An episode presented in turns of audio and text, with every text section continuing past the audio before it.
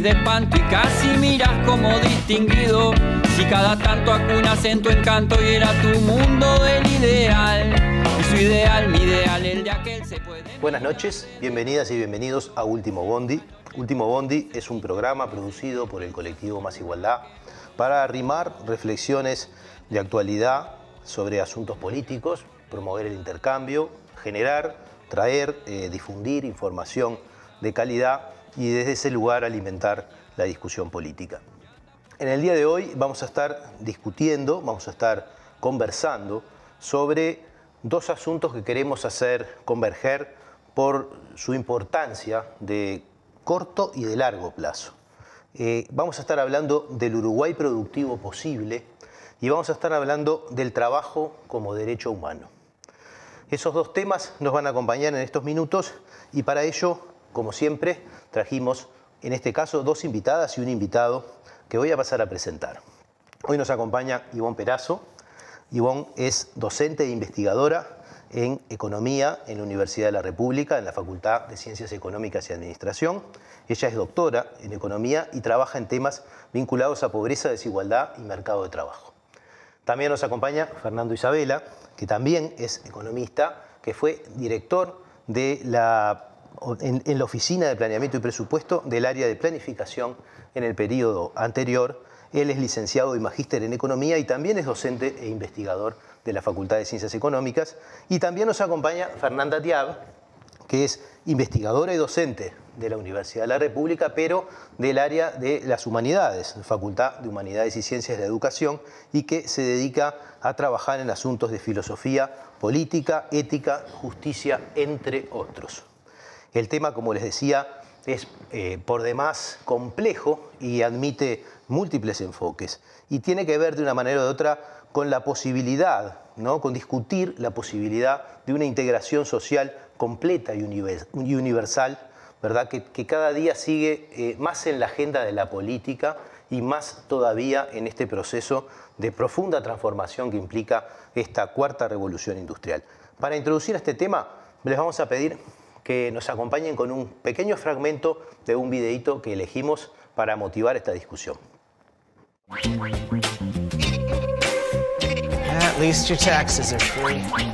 Ya están aquí. Habitan entre nosotros y nos convierten en seres cada vez más prescindibles. Son utilizados todos los días en almacenes de logística, quirófanos y restaurantes de comida rápida. Tienen la ventaja de que no se ponen enfermos ni tienen que sonarse los mocos, pero de momento no pagan impuestos y por tanto solo contribuyen al beneficio de las compañías que los controlan. Pero el verdadero motor de la transformación es la comunicación y el trabajo en red. Internet, aquel lugar en el que hace solo 15 años una se distraía y que hoy lo ocupa todo, es el verdadero protagonista de esta historia. Junto a conceptos tan modernazos como inteligencia artificial, machine learning, big data o la nube, el cambio tecnológico ya ha dado lugar a lo que se conoce como la cuarta revolución industrial. Ahí queda eso. Hoy, en Periferias, el fin del trabajo, robots y economía digital.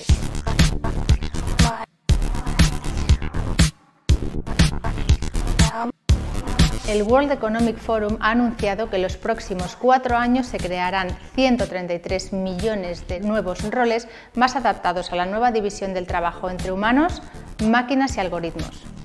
A cambio, se perderán 75 millones de empleos, estos sí, casi todos humanos. En los principales sectores productivos, las horas realizadas por Homo sapiens suponen un 71% del total, mientras que un 29% son realizadas por máquinas no humanas. Para 2022, un 58% de las tareas las seguirán realizando personas y un 42% serán hechas por máquinas y algoritmos. ¿Va a repartir el World Economic Forum una renta básica? Y si no es así, ¿de qué vamos a vivir el resto de los seres humanos? Bueno, eh, como veíamos en forma bien sugerente, esta es una de las grandes discusiones que está planteada en términos de qué vamos a vivir en el futuro.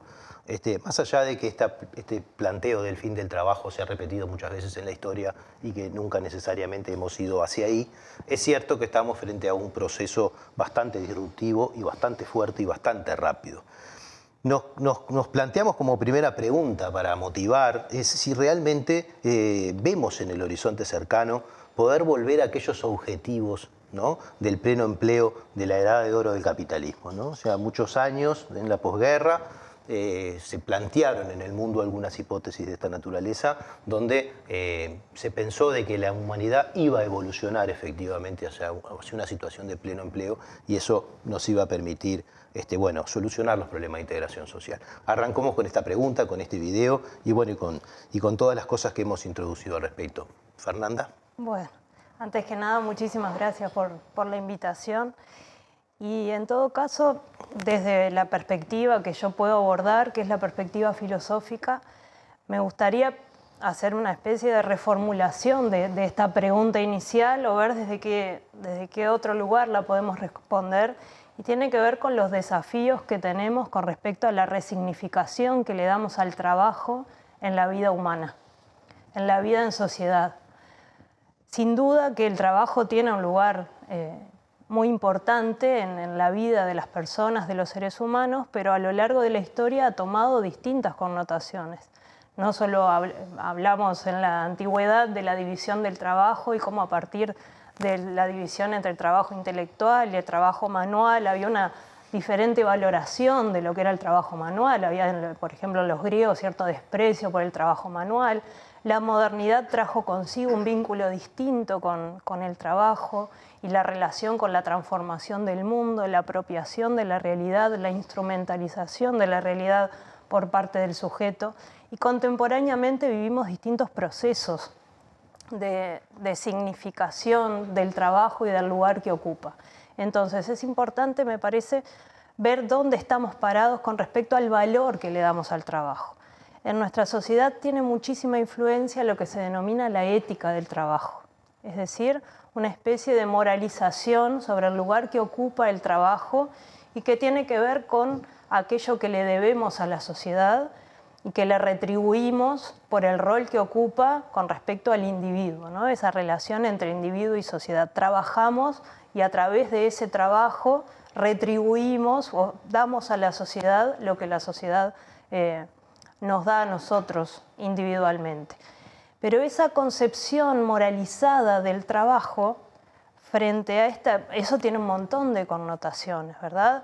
Eh, hace pensar que el que queda por fuera del trabajo tiene una situación vergonzante, que, todo trabajo bueno, hay una, eh, hay una concepción de que el trabajo es valioso por sí mismo, ¿no? Eh, asume, luego de, pasar por esta concepción de la instrumentalización, toma una fuerza tal el trabajo que constituye, parecería constituir parte de nuestra naturaleza y de nuestra identidad. Y el trabajo dignifica, se dice, ¿no? El trabajo nos, nos, da valor, nos da eh, autor, nos, nos permite tener un cierto orgullo de nosotros mismos, ¿no? Eh, sin embargo, en un panorama o frente a un horizonte en donde eh, no solamente, no sé si podemos volver a esa, a esa hipótesis del pleno empleo, sino que eh, más cercana está la idea de que es muy difícil que existan tantos empleos y después, entre paréntesis, habría que hacer una distinción ¿no? ahí entre empleo y trabajo en general. Pero bueno, pensando en este horizonte que va a ser muy difícil que exista un trabajo para cada ser humano en, edad de trabajar sobre el planeta, si tenemos que seguir resignificando esta idea de que lo que nos hace dignos, lo que nos hace humanos, lo que nos, este, nos da valor socialmente es el trabajo. Creo que la reflexión tiene que apuntar a eso. Mm, una cosa este, me parece interesante la pregunta que vos hacías originalmente, bueno, podremos volver a eso de la edad de oro del capitalismo, ¿no? La edad de oro del capitalismo este, e, es un momento bastante particular, porque bueno, ese periodo ahí desde la Segunda Guerra Mundial hasta principios de los 70, que en base a, las bases tecnológicas de la Segunda y la Tercera Revolución Industrial, lo que se genera es un conjunto de regulaciones públicas muy, muy densas, este, eh, sobre todo expresando un pacto entre capital y trabajo mediado por el Estado, ¿no? que lo que permiten es que buena parte de esa productividad que la tecnología empieza a generar se pueda redistribuir a las grandes mayorías, a la clase trabajadora, que, es la mayoría de la, población. Entonces, de ese periodo tenemos los sindicatos este, legalizados, protegidos, tenemos este, seguros de salud, tenemos vacaciones pagas, salarios mínimos, todo ese tipo de cosas, las bases del Estado de Bienestar. El Estado de Bienestar es eso, en definitiva es un conjunto de regulaciones adaptados a, ciertas transformaciones que se dieron en el aspecto productivo para lograr que, ese bienestar generado de, de las ganancias de productividad se distribuya y permee a las grandes mayorías. Lo que empieza a pasar ya desde los 70 para acá, pero con mucha más fuerza en los años recientes, es que las bases tecnológicas de ese pacto se empiezan a cambiar. Desde, por ejemplo, una básica es, bueno, la tecnología que en aquel momento eh, permitió, y, bueno, y, los acuerdos sociales y políticos permitieron una estructura productiva basada en un lugar de trabajo físico donde el trabajador iba ahí todos los días y eso hacía que era relativamente sencillo regularlo, asegurarse que esa persona estuviera este, protegida por cierta, yo qué sé, por la seguridad social, que, cobrar este, aportes a la seguridad social asociados a ese trabajador, con lo cual se financiaba este, toda la estructura de bienestar social. ¿No? Este, la tecnología ha venido transformando eso y hoy en día buena parte de los trabajadores no van a trabajar en un lugar físico concreto, están tercerizados. Algunos de alto nivel educativo, digamos, trabajan como autónomos en su casa, otros de bajo nivel se arreglan como pueden, pero entonces algunas de las bases de, ese pacto se empezaron a diluir. Otra es ese pacto estaba basado en una, una, economía de base nacional. Las empresas estaban localizadas en un país, el Estado tenía soberanía sobre ese país, ponía las reglas. De hecho, ese pacto estaba basado eh, parte de, la base tecnológica del momento era la producción en masa, ¿no? la necesidad de producir en, gran cantidad porque era lo que permitía disminuir los costos y entonces era necesario que la gente pudiera consumir. La, que, el pueblo, la, gran mayoría de la gente pudiera consumir, porque eso era lo que permitía aprovechar la tecnología, aprovechar este, las ventajas tecnológicas. Entonces, ese pacto también lo que buscaba era que la gente tuviera un cierto poder adquisitivo para que pudiera consumir, para que las empresas pudieran producir. ¿no? Era todo un círculo que cerraba. Entonces, lo que tenemos desde algunas décadas para acá es que, es que esas bases tecnológicas empezaron a cambiar, también hubo cambios políticos que, debilitaron muchísimo eso, este, y que hoy en día lo que necesitamos es un nuevo pacto social, un nuevo pacto que permita aprovechar las ventajas de la tecnología para este, beneficiar a las mayorías. Eh, creo que ese es el punto que más eh, estamos retrasados. Ahí nos vamos a ir en el tercer bloque. Sí, yo la pregunta, digo, estoy totalmente de acuerdo con, con Fernanda en que, nos debemos esa discusión como sociedad de la resignificación del trabajo, más en este contexto donde es difícil pensar en, una situación de, pleno empleo. Este, pero, pero sí creo que las, que las políticas deberían perseguir este, eh, estos objetivos, de, no, sé si de pleno empleo, pero al menos de eh, una mayor cantidad de empleos de buena calidad. Este, porque lo que, lo que observamos hoy en día, además de, un desempleo eh, este, estructural bastante este, sostenido en el tiempo, incluso en periodos de, crecimiento económico, este, son eh, situaciones de que, los, en, que los, las personas que se encuentran ocupadas están ocupadas en condiciones que no son las deseables, que no son dignas y que se alejan mucho de, bueno, por decir algo, este, la, idea de trabajo decente de, la Organización Internacional de Trabajo. ¿no? Ahí este, muchas veces las, las políticas son omisas porque eh, las políticas laborales suelen estar subsumidas en un conjunto de políticas más generales que tienen que ver con el comercio, con, con la, situación financiera y parece que, bueno, eh, a través de unos mercados que funcionan eficientemente, los trabajadores solo tienen que esperar los resultados de esas políticas, cuando claramente el crecimiento económico, este, si bien atenúa las dificultades en el mercado de trabajo, obviamente, este, para nada eh, eh, elimina las dificultades, sobre todo de la calidad del empleo. ¿no? Basta mirar eh, Uruguay, a partir de la crisis del 2002, una cantidad de años de crecimiento económico, incluso de fuerte crecimiento económico para lo que es la media del país, que además fue un periodo particularmente relevante en términos de las políticas de mercado de trabajo, porque este se se reinstalaron los consejos de salarios, se incrementó mucho el, salario mínimo, se hicieron una serie de políticas tendientes a reducir la, informalidad en el mercado de trabajo, se beneficiaron este, a través de legislaciones específicas a colectivos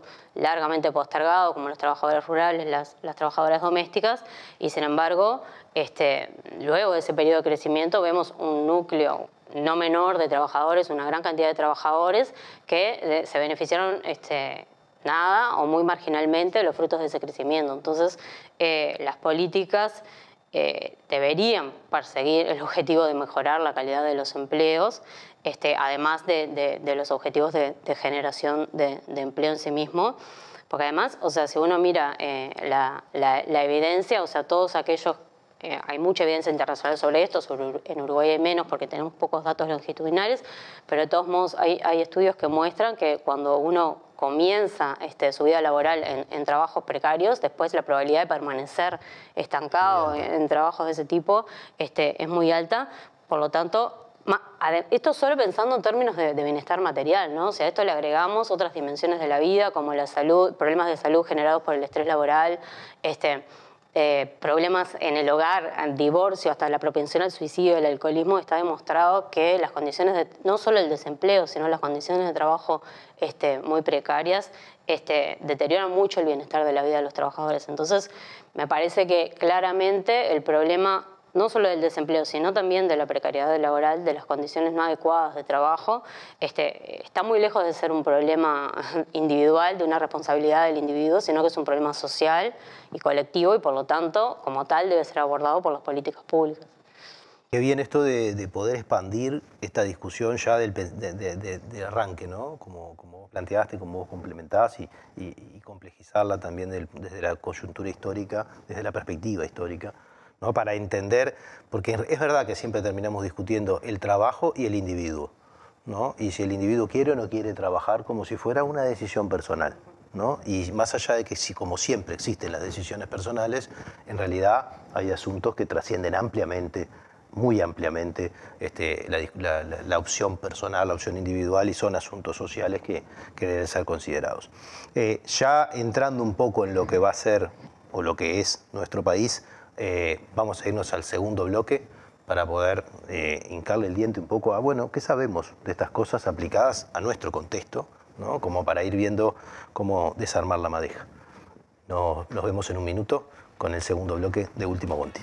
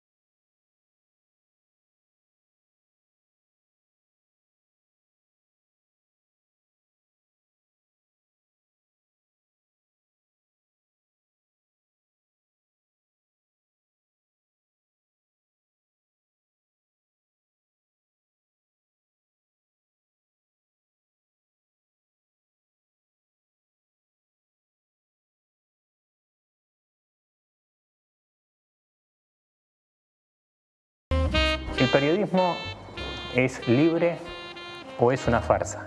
Así lo decía Rodolfo Walsh. Apoyá el periodismo libre, apoyá caras y caretas. Ah, vuelta, ahí, tan, tan, tan, tan, tan, Es un honor formar parte de Caras y Caretas TV, donde hay lugar para todo tipo de contenido y también para el humor. ¡Sumate!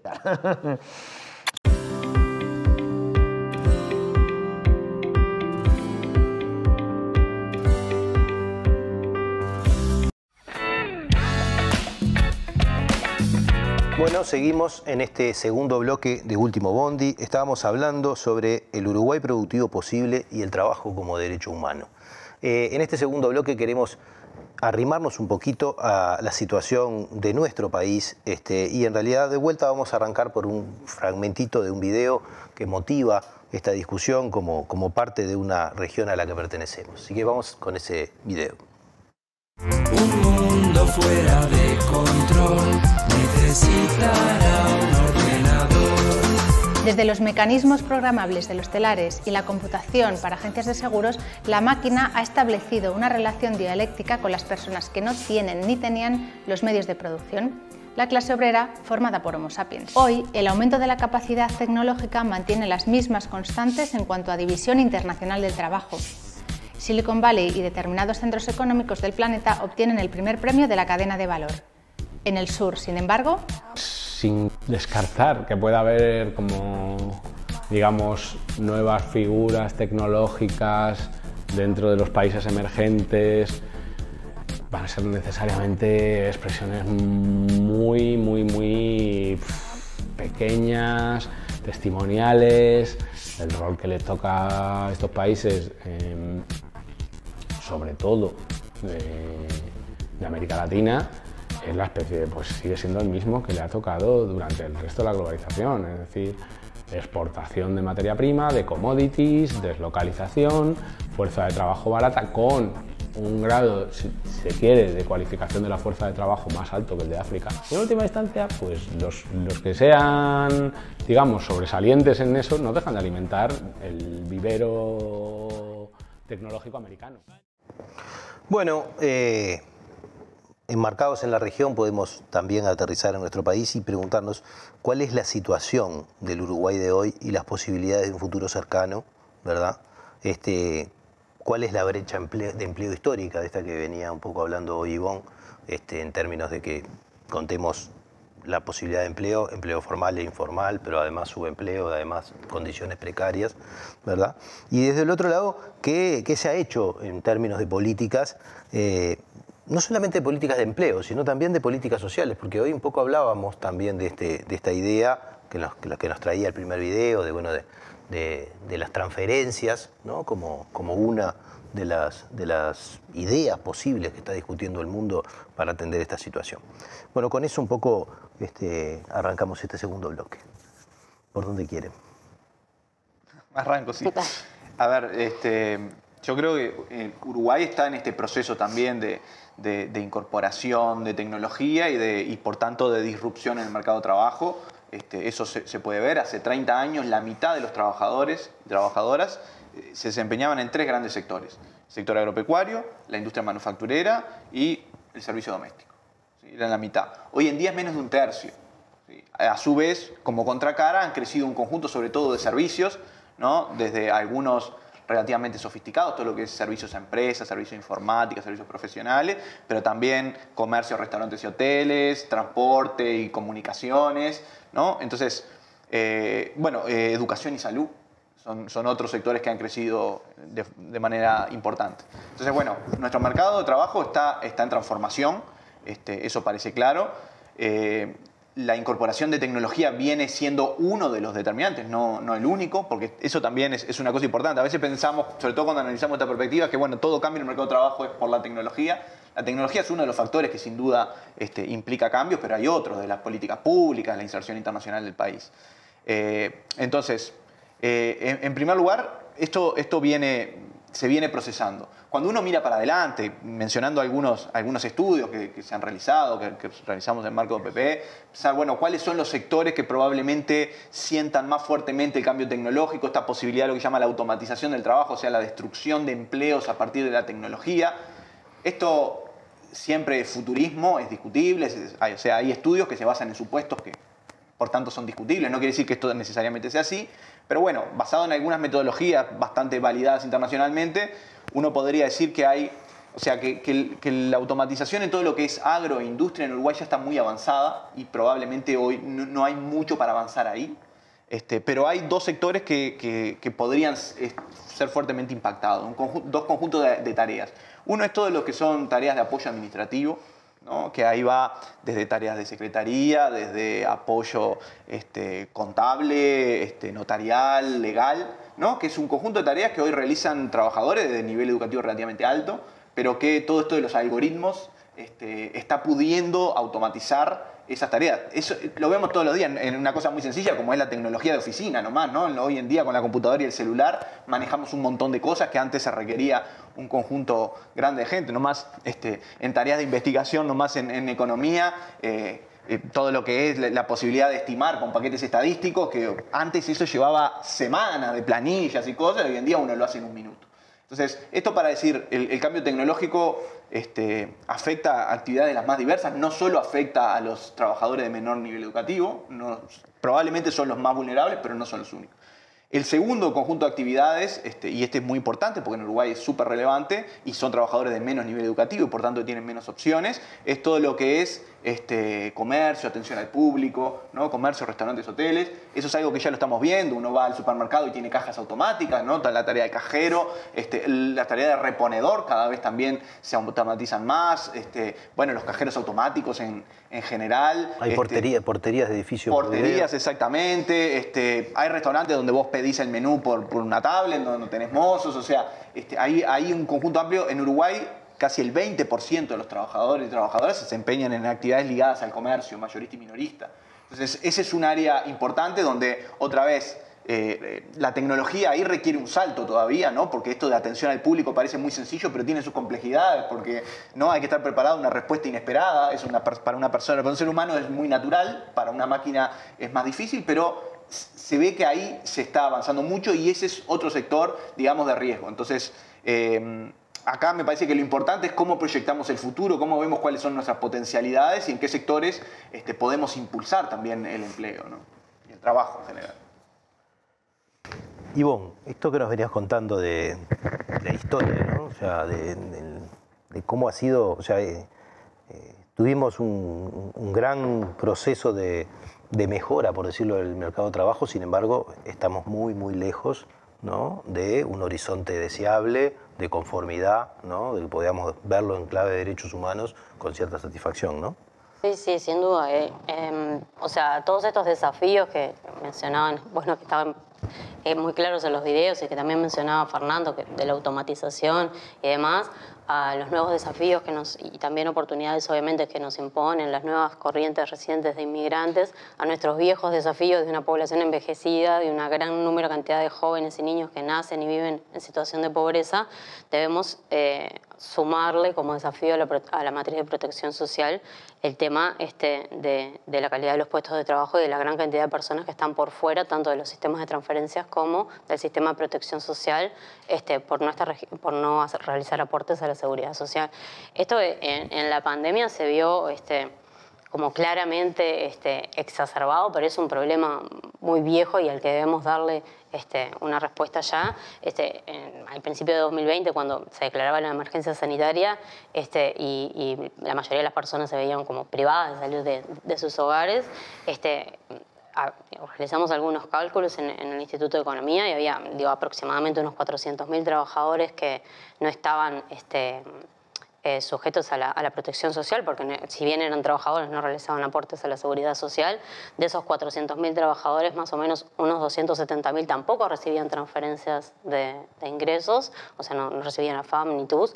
Por lo tanto, un primer desafío que, es realmente muy triste que tengamos que enfrentar como sociedad es dónde estaban esas personas y cómo podíamos hacer este, cómo para, llegar con las políticas a esas personas que, que- que, bueno, un poco se, se- se buscaron so- soluciones ad hoc en ese momento, los bonos, las Qué, qué fuerte cómo la, la pandemia puso arriba de la mesa este asunto, ¿no? Que estaba muy invisibilizado en la sociedad y de hecho yo creo que una enorme cantidad de trabajadores, incluso hasta ni siquiera estaban conformes con su formalidad, ¿no? Veían como, como un costo, Como, un- como, una carga, eh, sostener el sistema de salud, como una carga, sostener este, su aporte al Banco de Previsión Social, y de un día para el otro vino una cosa que nadie se, que se cayó, de, no sé, no de arriba ni de ningún lado, pero que apareció la pandemia eh, y, nos dio una, una cachetada gigantesca, porque los formales la pasaron mal, pero mucho mejor que los informales, ¿no? Sí, sí, claramente. O sea,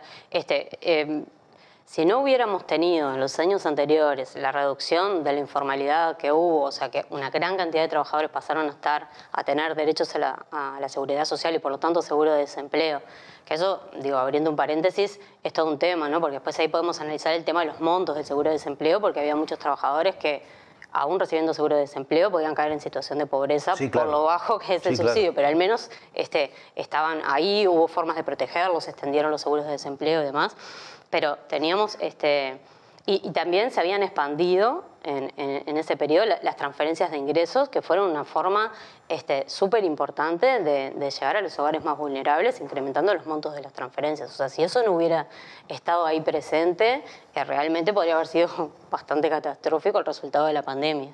Este, pero además, eh, me parece importante esto que decís de, de- de pensar no solo en, en los informales, que bueno, que el 60% de los informales son vulnerables, porque a veces uno cree que bueno, es informal solamente porque, Porque no quiere está de vivo. aportar. No quiere aportar porque está de vivo. Si uno Clásico. considera como vulnerabilidad de ingresos, o sea, las personas que están del cuarto a- para abajo, o sea, el 60% de los informales son vulnerables en términos de ingresos, pero también casi el 30% de los trabajadores formales son vulnerables en términos de ingresos. Eso quiere decir que el mercado de trabajo, o sea, acceder a un puesto de trabajo está muy lejos de ser una garantía en términos materiales solamente, o sea, ni que hablar de, Es de un otras primer escalón. de bienestar. Sí. Es un primer escalón, pero está lejos. Y un elemento que, que no se ha considerado todavía y que es muy importante y que era ese primer paréntesis al que yo hice referencia, que tiene que ver con esta distinción fundamental entre el trabajo y el empleo. No toda forma de trabajo que realizamos socialmente y que tiene que ver con la cooperación social es remunerado y por lo tanto no se considera como un empleo, no, no se considera dentro del, del mercado laboral. Ese trabajo generalmente es trabajo de mujeres es trabajo no reconocido, es trabajo invisible. Ese trabajo no reconocido, no remunerado, también debería ser considerado una reflexión a futuro. Es un desafío que hay que tomar porque si no vamos a tener suficientes empleos para todos los seres humanos, consideremos que hay una serie de actividades que fo- forman parte y que las necesitamos como sociedad, como son las tareas de cuidado, que deben ser considerados dentro de ese, de ese marco de reflexión. Y eso me parece que tiene que ver, perdón, con, con la perspectiva de los derechos humanos. Eh, en general tendemos, y, y está, está muy bien, o sea, el horizonte normativo que nos, nos, nos- nos ponen, digamos, los derechos humanos, eh, hace que los percibamos como una unidad, ¿no? Y que su cumplimiento, su observancia debe ser una totalidad. Sin embargo, en- a veces existen conflictos entre Y o están los- estratificados. Exactamente, los derechos. Y el derecho al trabajo, que está entre los derechos de segunda generación, y que eso significa que los deberes que se que surgen de ese derecho, los deberes estatales, son deberes que están, este, digamos, eh, incorporados constitucionalmente, pero que su nivel de exigencia es un nivel gradual, a nadie puede hacerle un juicio al, al Estado porque No son porque no tiene trabajo, no por lo menos desde ese punto de vista. Sí hay acuerdos internacionales que los Estados firman que les generan cierto nivel de, de, este, de vinculación y de obligación, pero bueno, no es como el derecho a la seguridad, el derecho a la vida. Pero no solamente ese problema tenemos, sino que tenemos el derecho al trabajo y el derecho a la subsistencia. Hablamos de la calidad del empleo. Ningún empleo debe poner en riesgo la vida de los individuos, ¿no? Por eso hay todo un sistema legal que nos, nos este, resguarda de que yo no tengo por qué hacer un trabajo que pueda arriesgar la vida o si lo hago tengo cierto, cierto, este, cierta contención legal para evitarlo. Pero por el otro lado está la idea de qué pasa con la subsistencia, por qué atamos la subsistencia al trabajo o debemos atar la subsistencia al trabajo, qué pasa si a una persona no se le puede satisfacer, ¿no? no se puede consagrar en esa persona el derecho al trabajo. ¿Lo descartamos como ser humano? Bueno, eh, en realidad te iba a hacer una pregunta, pero la voy a dejar para el tercer bloque porque nos vamos a meter en discusiones innecesariamente políticas que tienen que ver con todo esto que estás diciendo y con todos los clivajes que se abren en esta idea de, de pensamos, a- ¿no? nos pensamos como humanidad, este, nos pensamos como derechos, este, pero después resulta que no a todo el mundo le toca lo mismo. ¿no? Así que bueno, eh, en un minuto volvemos con el tercer bloque de Último Bondi.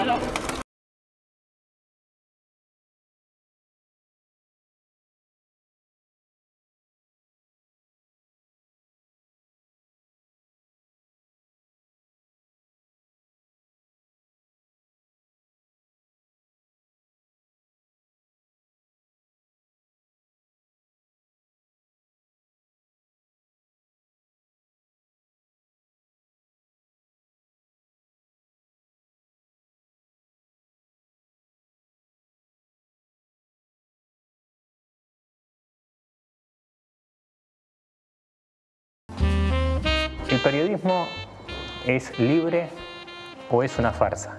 Así lo decía Rodolfo Walsh. Apoyá el periodismo libre. Apoyá caras y caretas. Ah, vuelta, ahí, tan, tan, tan. Es un honor formar parte de Caras y Caretas TV, donde hay lugar para todo tipo de contenido y también para el humor. ¡Sumate!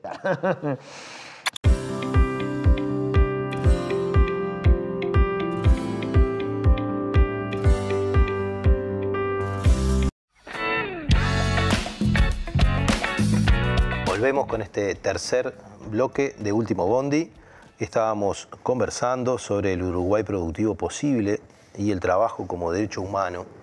Eh, vamos a arrancar de vuelta este bloque con un tercer fragmento de este mismo video que nos motivó en los dos bloques anteriores y después continuamos en esta conversación. Un momento, entonces, ¿qué pasa?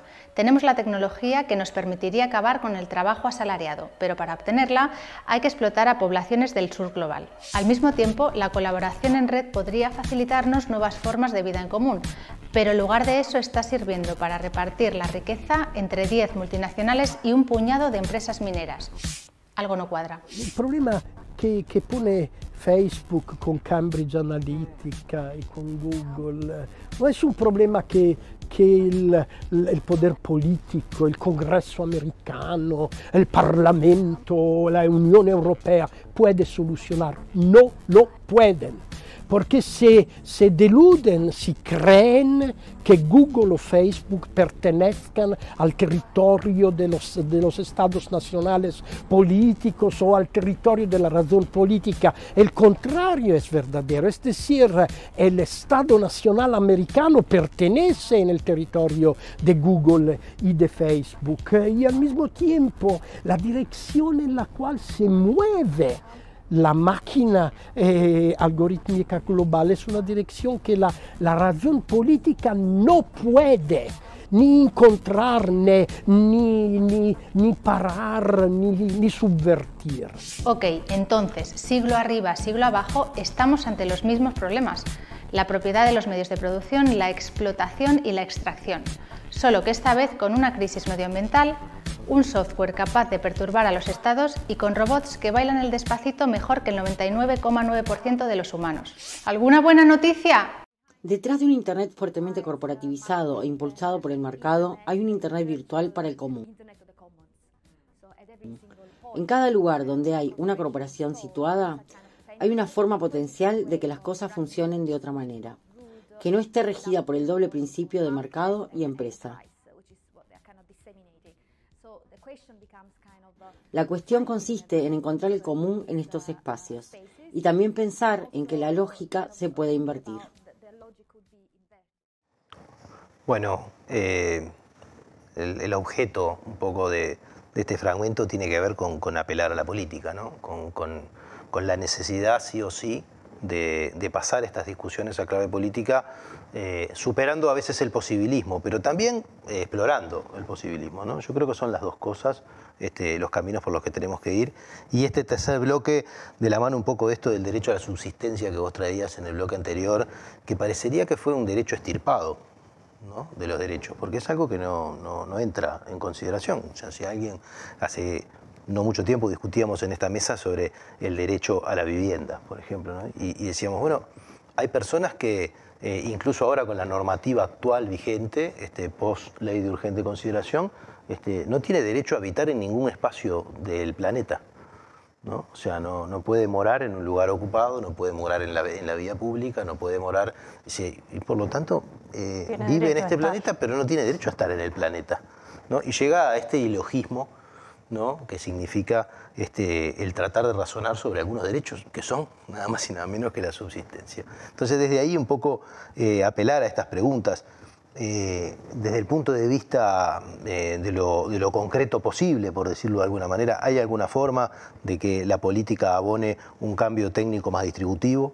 ¿verdad? Desde el punto de vista, desde ya general, ¿no? desde las políticas este, sociales y- y en general, ¿no? O sea, ¿cómo abordamos esta dualidad que está planteada? Que vos la traías muy bien hoy y decías, nosotros tenemos dos tipos de trabajadores, ¿no? Unos que probablemente se la van a revolver mejor, ¿no? que ya están inscriptos en este proceso de cambio, pero otros que su, su riesgo ¿no? de, de perder, este, de ser perdedores en este modelo es grande, ¿no? grande e incierto.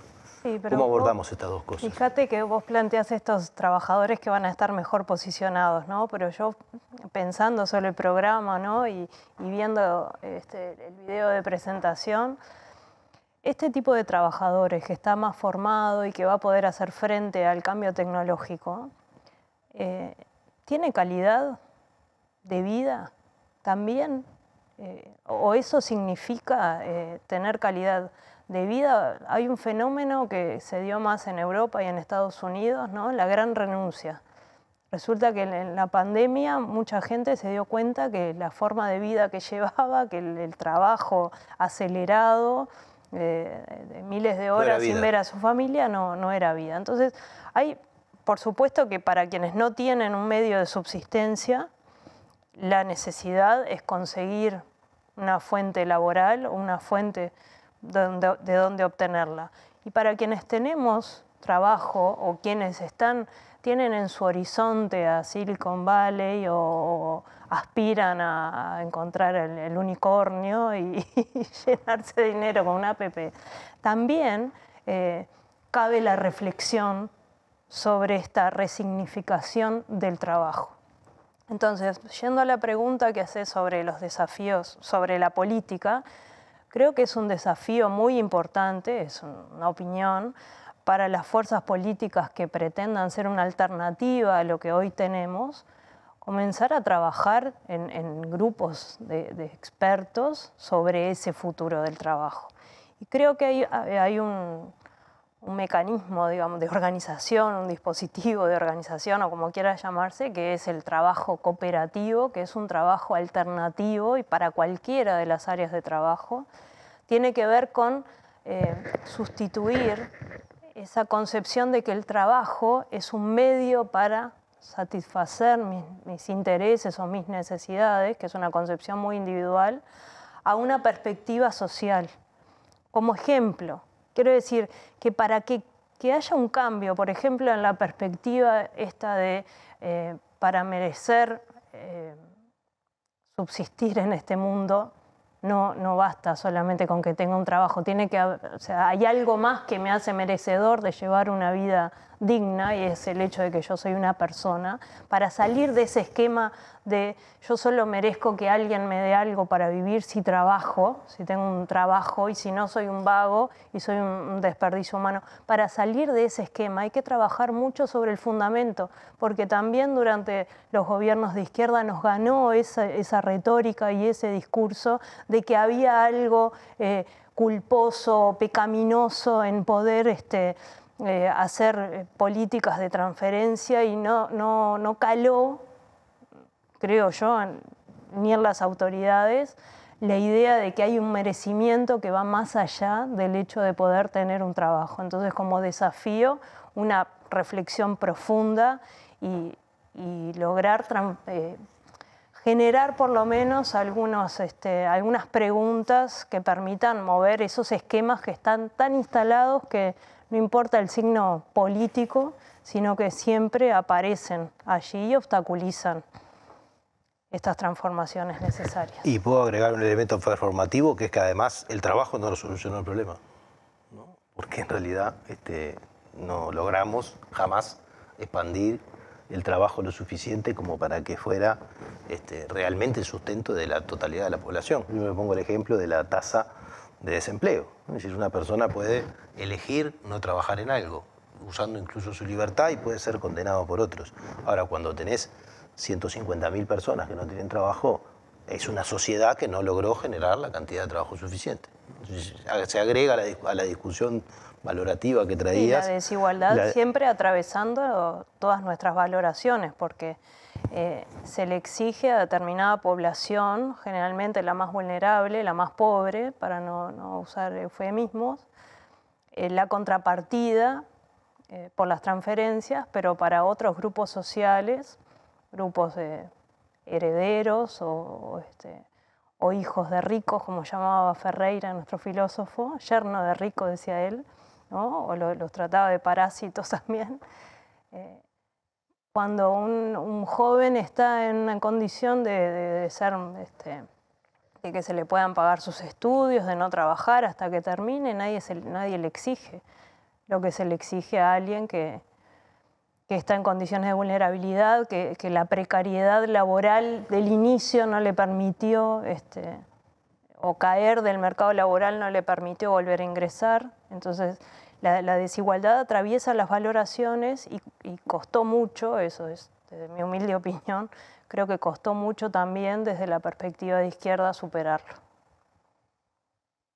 Una cosa que me parece muy importante asociado a eso, porque si asumimos que, el empleo, el, el trabajo remunerado no puede no alcanzar para todos, y eso ha sido la constante este, en la historia, este, eso ya de por sí, para como tenemos organizado nuestras sociedades, es un problema, pero un problema mucho más grande es cuando la matriz de protección social refleja eso, porque el acceso a un montón de derechos nosotros lo tenemos en la medida que vos seas un trabajador y aportes. Entonces, si vos sos un trabajador y aportás, tenés derecho al, estar en el sistema integrado de salud y, y tu familia también puede estar. Si no, no tenés. Si vos aportás, tenés derecho a jubilarte cuando seas mayor. Si no, no tenés ese derecho. Entonces, hay, hay otro problema que es, tenemos una matriz de protección social que todavía tiene componentes importantes que, del- contributivos que reflejan esa idea de que todo el mundo va a trabajar y que todo el mundo va a ser trabajador formal. Y que como esa no es la realidad, lo que hacen es aumentar, multiplicar las desigualdades. Entonces yo creo que parte fundamental de, de las transformaciones políticas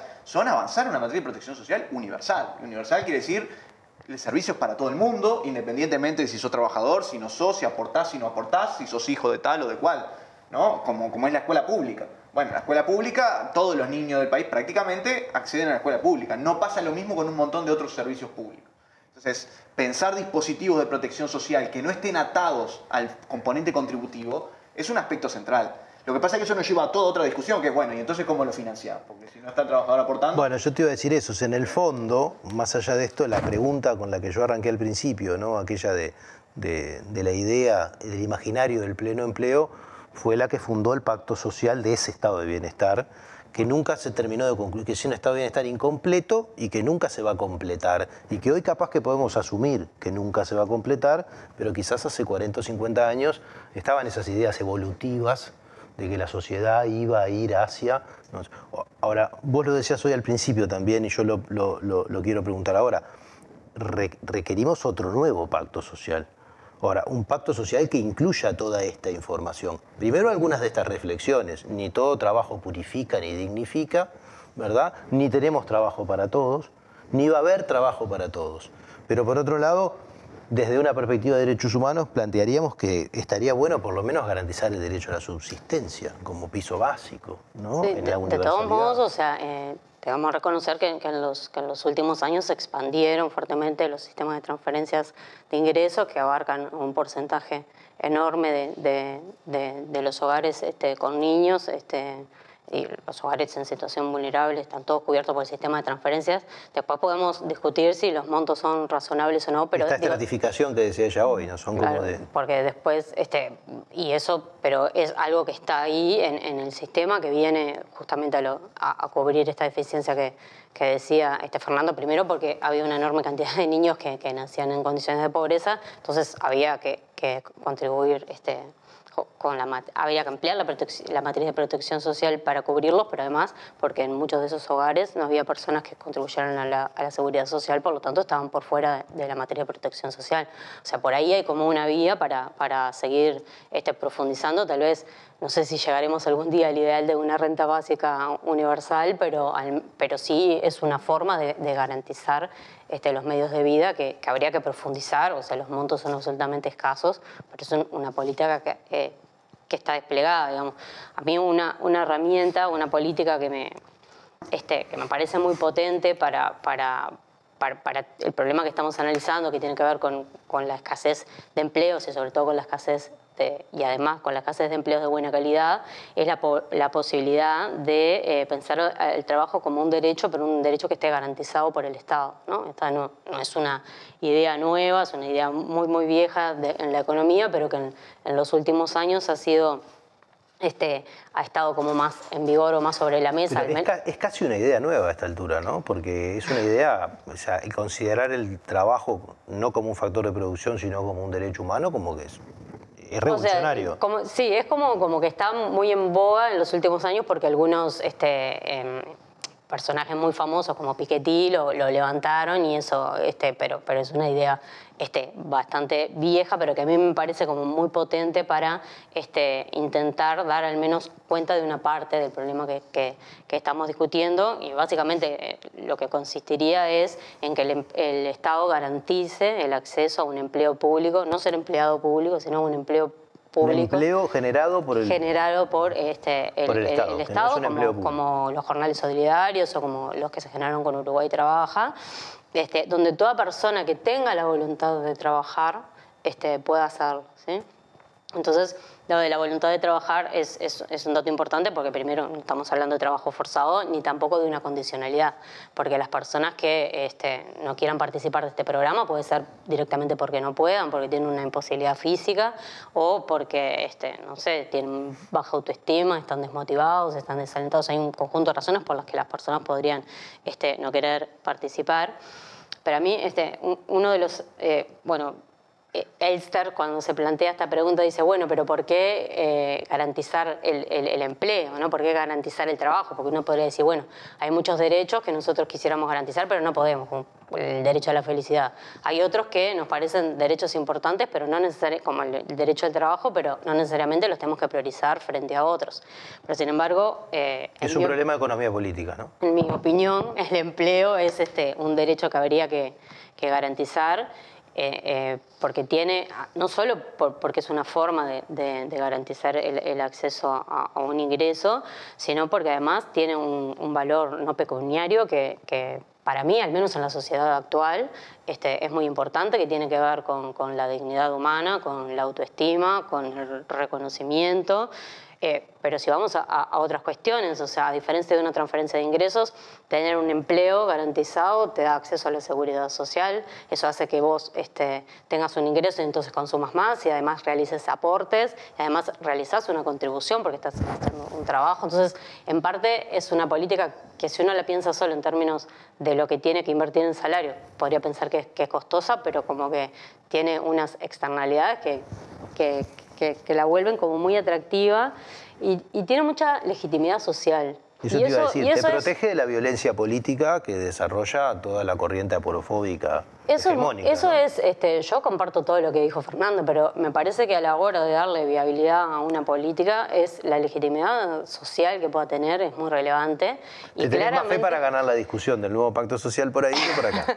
me parece que claramente, o sea, el, el hecho de que vos este, con tu esfuerzo estés contribuyendo a la sociedad de una forma le da, este, sí, como, como una viabilidad muy superior al, al- al de las transferencias de ingresos que este, bueno, está toda esa, aparte toda, toda esa construcción social que es como una caricatura de que la persona si va a recibir un ingreso sin dar nada a cambio, este, va a dejar de trabajar, que está empíricamente comprobado que no sucede, pero existe socialmente, este, que, que me parece que es necesario tomarlo en cuenta a la hora de pensar de una, en una política que, que además de que pueda resolver algunos de los problemas, pueda ser viable. Claramente esta política sola no resuelve el problema, porque como decía Fernanda, no todos pueden. Pero es una pista para el nuevo pacto social, ¿no? Quizás deba haber otras, ¿no? Algunas del Con lado de... Ivonne estamos en un, en un proyecto compartido, un I+D de CSIC, en donde trabajamos gente de economía y de filosofía, justamente sobre eh, la matriz de protección social en términos de, en, relación al trabajo digno. Y es- estamos siempre contrastando y comparando la renta básica universal o algún tipo de renta básica con el empleo eh, garantizado por el Estado y esta discusión que voy a plantear mínimamente acá la, la redito porque la tenemos permanentemente, porque eh, no se va a ver en las conclusiones porque no voy, no voy a incidir personalmente, pero yo creo que en alguna medida ese tipo de política terminan por reproducir esa base fundada en la ética del trabajo, moralizante, que a la larga, si esta tendencia a reducir la cantidad de empleos se, se cumple, va a terminar perjudicando, porque la pregunta ya no va a ser por qué darles transferencias a los que no trabajan, sino por qué les tenemos que crear trabajos con, con la dificultad que hay para encontrarlos más en una sociedad donde se está instalando otra caricatura, ya que hablamos de las caricaturas en torno al trabajo, que es la caricatura del emprendedurismo, esta idea de que cada uno se tiene que reinventar a sí mismo y entonces se impone esta idea de, bueno, vos no, conseguís trabajo o no tenés una forma de sustentarte porque no tenés la suficiente creatividad o ponele cabeza y, pensar de qué manera te podés reinventar. Exactamente, ¿no? Y el esfuerzo. Entonces, si bien a corto plazo parecería que dado los problemas estos que se enfrentan de la legitimidad social, este tipo de políticas podrían llegar a funcionar, teniendo la dificultad de, la carga fiscal ¿no? y las modificaciones que hay que hacer para financiarlas, porque no sale de, la nada lo que se necesita para financiarlo, creo que proyectándolo es más de lo mismo. Fernando, carga fiscal y posibilidad de financiar productividad mundial por arriba de, todos los topes, robotización, eh, hay posibilidad, ¿no?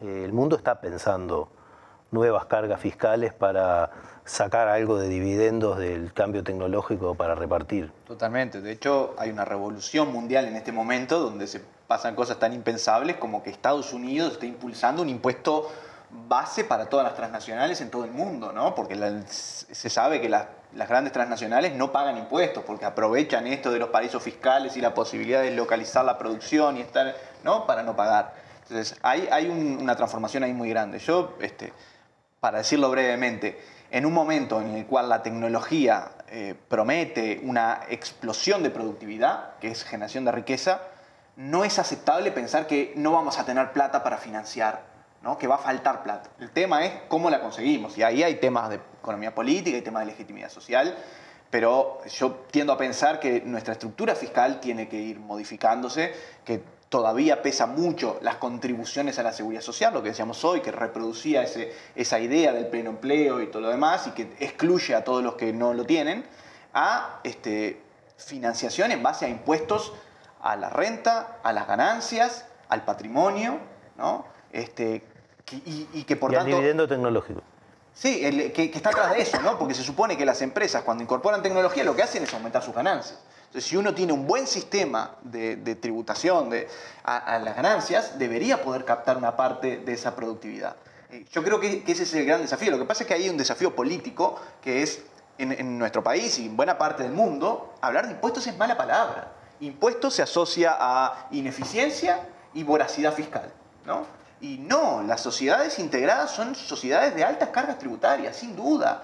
Pero eso no solo es necesario para las grandes mayorías, para que tengan nivel de vida, sino incluso para las propias empresas. Porque en definitiva, una sociedad integrada, donde la gente consume, donde la gente se prepara, mejora sus capacidades, puede acceder a buenos trabajos, eh, eso es una sociedad que funciona también para las empresas. Es una sociedad donde el Estado cobra muchos impuestos y lo devuelve a la sociedad vía servicios de calidad. Y cada vez van a ser más necesarios servicios de calidad para enfrentar, entre otras cosas, la revolución tecnológica. Bueno, estimadas y estimado, eh, nos apasionamos ahora al final. Creo que cualquiera de los tres convocó a la política con una fuerza enorme y me parece absolutamente necesario. Ninguna de estas cosas se puede discutir eh, en términos técnicos y etéreos este, y bajo este, alguna pretensión de neutralidad. Para irnos, eh, nos vamos a ir con la última parte de este videito que nos motivó durante todo el día porque es muy motivante. Así que nos vemos en el próximo último Bondi. Ni luditas ni fetichistas. Democratizar las máquinas. Imponer impuestos a los robots. Aprovechar las redes para crear cooperativas basadas de verdad en la colaboración entre iguales. Examinar las necesidades de extracción de materias primas y transformarlas bajo criterios éticos y ecológicos. Trabajar menos para vivir mejor redistribuir la riqueza de forma que los países del sur global no sean los perdedores de esta cuarta revolución industrial. Parece un programa utópico, pero si querías ver Robocop, haber pinchado en otro link. No he venido para deciros cómo acabará todo esto. Al contrario,